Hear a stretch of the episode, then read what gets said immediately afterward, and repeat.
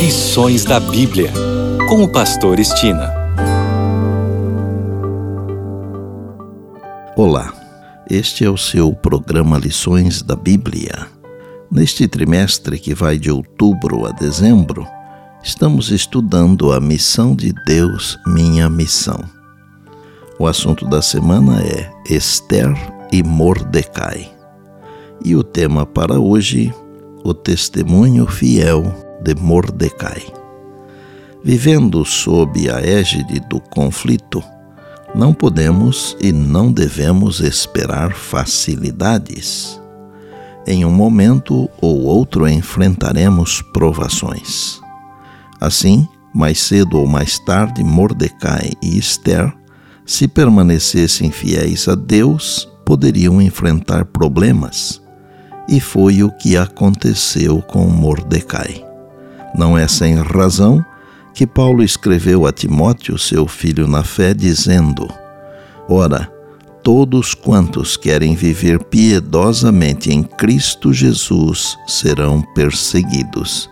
Está em 2 Timóteo capítulo 3, verso 12.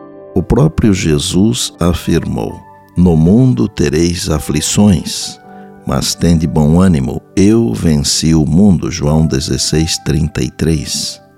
O início do capítulo 3 do livro de Esther diz que Mordecai não se prostrava perante Amã, e quando interrogado por que não se ajoelhava, Mordecai respondeu que era judeu.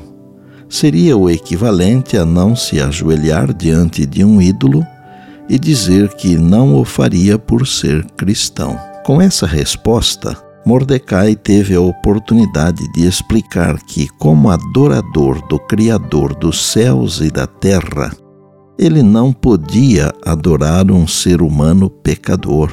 Sem dúvida, Mordecai, até certo ponto, testemunhou de sua fé, à qual ele aderiu tão fortemente que colocou em perigo a si mesmo e, infelizmente, aos outros também. Por ódio a Mordecai, Amã levou o rei Assuero ou Xerxes a publicar um decreto de morte não apenas para Mordecai, mas para todos os judeus que viviam no reino.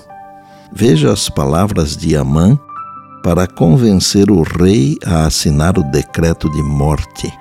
Ele disse: Existe espalhado e dividido entre os povos em todas as províncias do teu reino um povo cujas leis são diferentes das leis de todos os povos, e que não cumpre as leis do rei. Por isso não convém ao rei deixar esse povo viver. Esther capítulo 3, verso 8. No final da história da terra, este episódio se repetirá. Sairá também um decreto contra os adoradores do verdadeiro Deus o decreto que finalmente sairá contra o remanescente povo de Deus será muito semelhante ao que Assuero promulgou contra os judeus.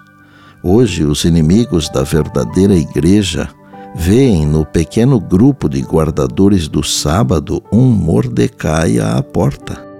Concluo o tema de hoje com um pensamento do livro Profetas e Reis, que está na página 606 e diz: para assegurar a popularidade e a aprovação, os legisladores cederão às solicitações para que se promulguem leis dominicais.